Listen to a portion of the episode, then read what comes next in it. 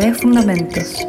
Te introducimos en el pensamiento creativo y poético de una escuela que reformuló la enseñanza de la arquitectura y el diseño a partir de los años 60 en Chile. Su sello humanista y diálogo con la poesía establece una estrecha relación entre el ser humano y el continente que habitamos.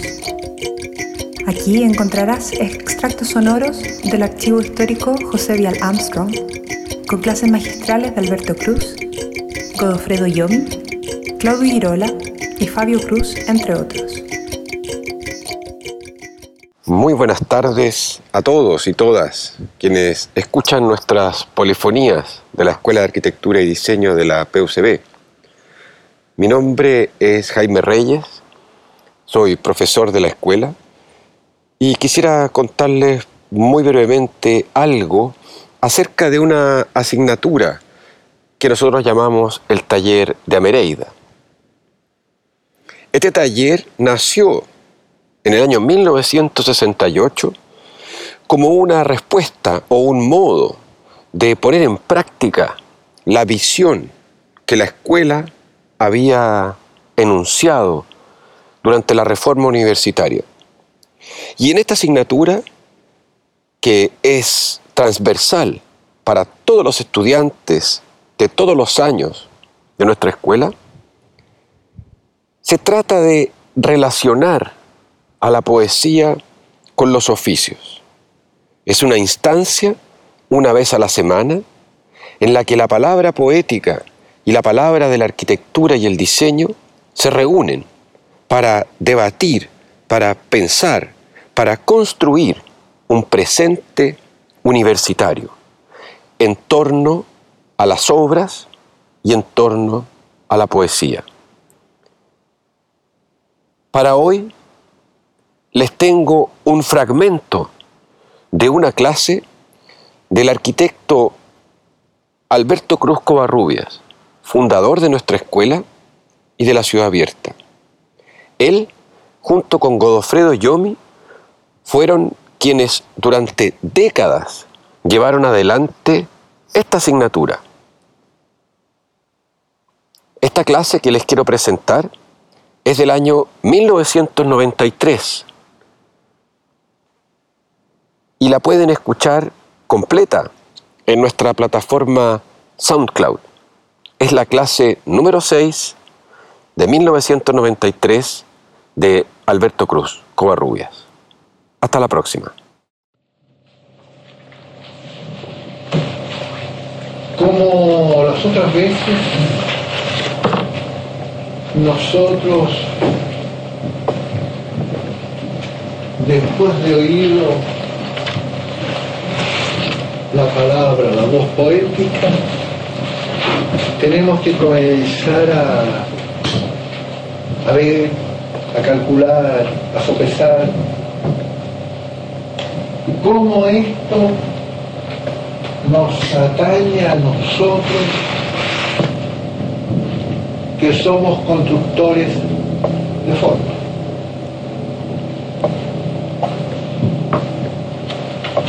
El silencio nuestro que antecede y que después eh, va enseguida de la palabra, de la voz poética,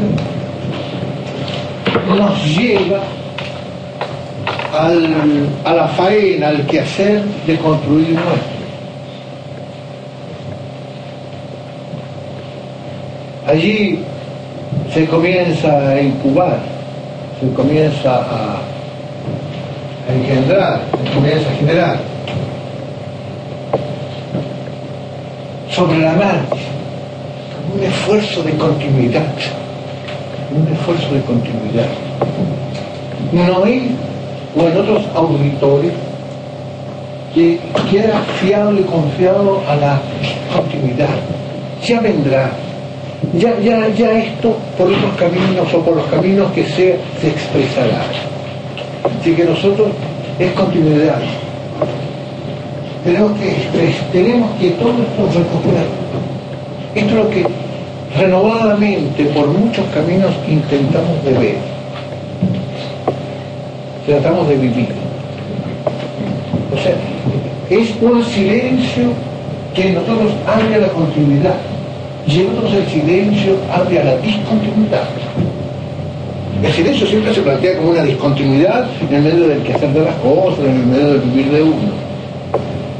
Pero este quehacer que de suyo discontinuidad, en casi todos permanecen en la discontinuidad del silencio, en la gran fianza del hombre de que de alguna manera, de alguna vez, y quizás ni siquiera en tanto se cuenta de este asunto, eh, eh, eh, las palabras le van a llegar.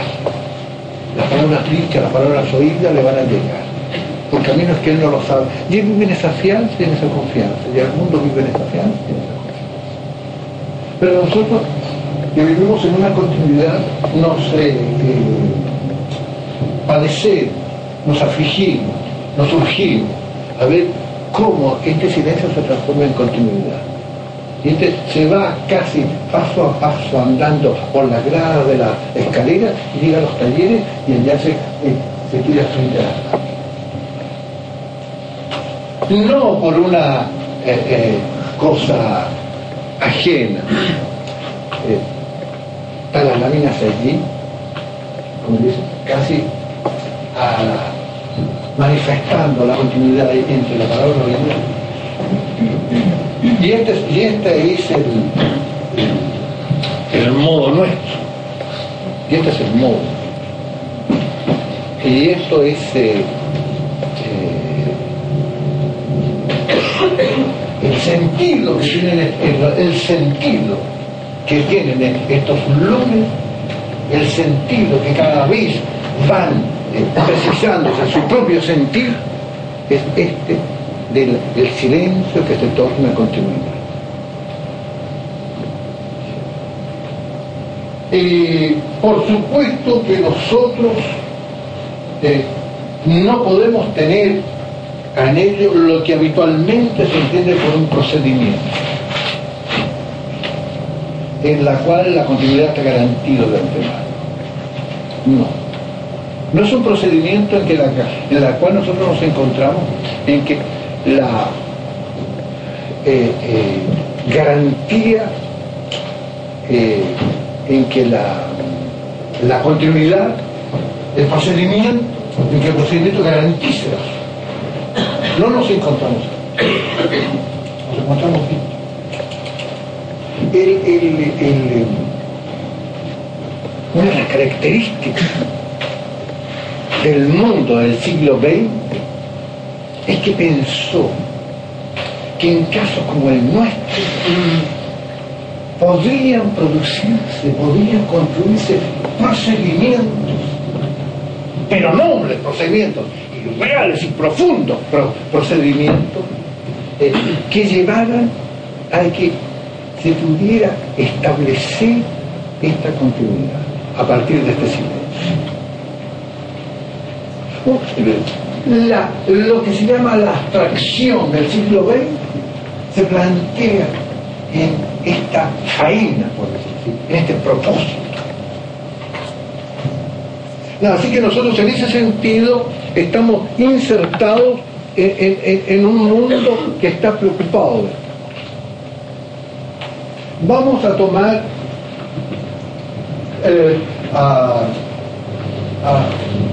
eh, un, hombre que todos ustedes conocen, iniciador, formulador del, del, de, la abstracción, el pintura, Kandinsky. Entonces Kandinsky crea un mundo de forma que usted conoce en sus diferentes cuadros, que van desde, eh, eh, se desprende de un figurativismo ya practicante, las improvisaciones, para entrar en, las construcciones a una, a una abstracción. Y, va continuando en, este camino de las abstracciones, en que las formas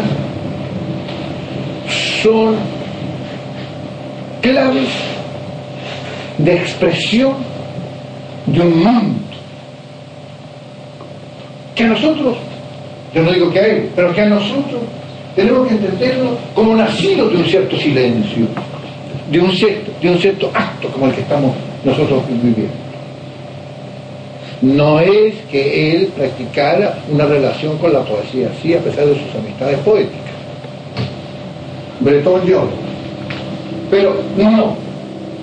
Entonces, pero tiene que ser planteado en, estas capas del hombre en que la abstracción nace de algo. Entonces, estas formas que él tiene son claves de eso. Él quiere construir un discurso que da cuenta de ese mundo a través de figuras claves. Y cada una de esas figuras eh, eh, eh, tiene que dar cuenta si se pudiera penetrar ahí de ese mundo habitado. De ese mundo. Bien. ¿Qué resulta? Que él tiene que construir eso. Él tiene que construir. tiene que construir él como nosotros los arquitectos, él los pintores, que somos hombres de construcción de oficio, tenemos que construir. No es la palabra poética antedicha. Al contrario, nosotros, habiéndolo oído, habiendo oído todo lo anterior, nosotros tenemos que, con nuestras fuerzas, por decirlo así, con nuestras invenciones, tenemos que construir algo para aproximarnos sabiendo que no lo vamos a lograr. Esto lo he dicho en otras veces. Pero la tendencia del hombre es donde los oficios se constituyen y el hombre se constituye. Porque la condición humana es así. Que la inmensa mayoría de los hombres son de oficio la inmensa condición del hombre es el oficio. No les otorgado la palabra poética, sino que oírla. Así también en, este mundo que presente Kandinsky y que trata de expresar en sus cuadros a través de, este, una estructuración en signos. ¿No es? Entonces, eh, ¿qué hace? Él tiene que construir la forma, eh, esta cifra, tiene que construir el modo de mirar la cifra de, de cualquier persona, tiene el modo de explicarle lo que significa. La, la vanguardia del, del, este, eh, tuvo que hacer esa, esa, faena. Eh, la forma, el ojo que la ve y la explicación que tiene. Entonces, se dice, él dice, que en un cuadro, lo que está a la izquierda representa lo inhabitual. Representa lo inhabitual. Representa la aventura. Representa un orden eh, que rompe lo de la derecha, que es lo que estamos acostumbrados lo que hacemos. En sus cuadros es este modo de hablar con los demás es ese. ¿Qué ha sucedido? Que el modo que ha sucedido, que cuando que se coloca en los museos y se ve, nadie sabe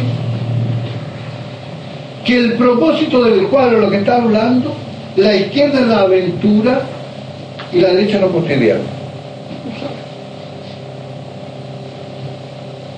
Tendría que tener un, un texto, un guía que escribió libros, pero los libros no están allí. luego se forma en este sentido que estamos hablando. En la construcción de la continuidad del silencio se producen estos asuntos. Si tuviera que aquí diría, pero por supuesto, me ha pasado Es cierto, es cierto, es cierto. Y esto es uno de los grandes asuntos de la abstracción. Absolutamente uno de los grandes problemas actuales en este ciclo de experiencia de la abstracción. Que no solo modifica el, ojo, sino que tiene otras claves, otras intenciones que dar. Pero el lenguaje no lo permite decir y queda atrás. Entonces, se recibe en parte. Se recibe en parte. Se recibe en parte. ¿Qué se recibe entonces? Si nosotros pusiéramos que el cuadro tiene un exterior y, el, un cuadro tiene un interior, un interno a sí mismo, lo que nosotros recibimos es el exterior. Es el exterior como de una casa. Una casa, se recibe su fachada, pero no se recibe el interior. Los cuartos que hay adentro y el orden que tiene como celular. Este es el asunto que Y este es el mismo asunto que yo les dije en veces anteriores, que nosotros tenemos que luchar. Estamos empeñados en eso, como las obras de travesía, como Atenea en Santiago, como eh, lo de Santa Rosa de Lima, por citar 12 de, travesías en, medio de la ciudad. Lucha en el exterior para no quedar en que la comprensión, la comprensión de ello es el exterior. No es falso, ¿no? Porque la fachada no es falsa. Pero la aprehensión que uno quisiera que se supiera tanto el exterior como el interior. Nosotros en ese sentido oímos la poesía desde el siglo XX. El otro día yo lo decía tenemos que ver nuestras heredades, tenemos que saber nuestras tradiciones, etc. Aquí tenemos, aquí tenemos nosotros somos herederos, vivimos en esa tradición. La heredad recogida en la tradición. Vivimos en,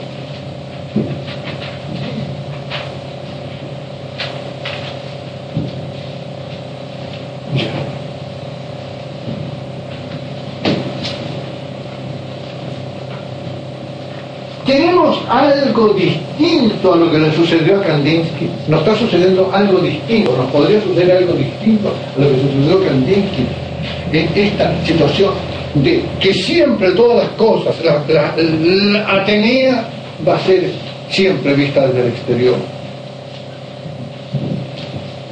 Eh, ¿Tendríamos algo distinto en, en, la situación de Kandinsky mismo? No, yo creo que no es. Yo creo que no es esto. tiene una cosa que es distinta.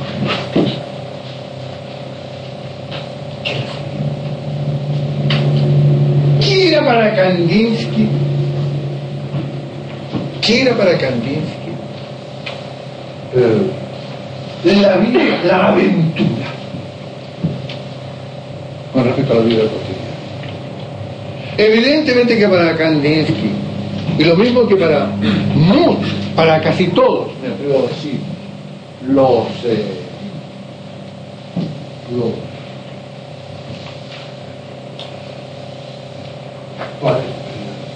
de la fracción actual, cuando recibían este silencio, era lo maravilloso, la maravilla, lo maravilloso y lo maravilla,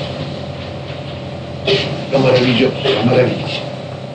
La diferencia en el Bauhaus entre Kandinsky y Klee es que lo maravilloso en Kandinsky es abstracto y lo maravilloso en Klee es figurativo. Es siempre un huésped que llega en Klee, ustedes saben, o un, cualquier otra cosa por de ese tipo de cosas. Un barco que se va. Lo que la poesía con Ameleida cambia, que se sentió lo maravilloso. En nosotros lo maravilloso se llama el desconocido, la palabra poética. Y no lo maravilloso donde está Kandinsky, y no lo maravilloso abstracto, en abstracción de una maravillosa per se, ni tampoco lo maravilloso es a lo que sino que lo maravilloso es distinto. Esto es. Esto es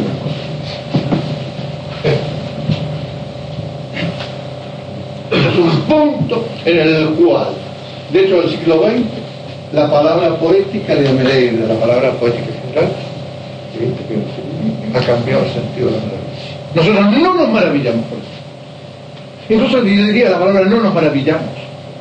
Es otro sentimiento que tenemos. Es el sentimiento de lo desconocido. casi el maravillarse ya se sabe como el hombre se maravilla. ¿Cómo el hombre de lo desconocido no lo sabemos? A lo mejor no lo vamos a saber nunca. Es un punto en cuanto a las prácticas. Por eso nosotros, Kandinsky son claves de lo maravilloso y nosotros las obras, ni ninguna de las obras ni ninguna cosa son claves de lo desconocido.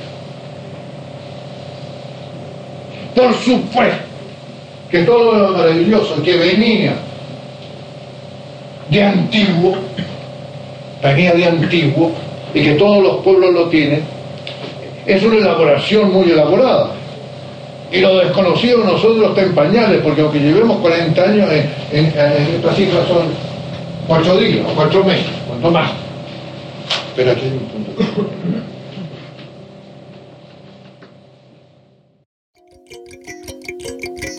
Fundamentos EAD recoge extractos de clases, textos fundamentales y audios que podrás encontrar completos en la biblioteca Constel en nuestro sitio web www.ead.pucd.cl.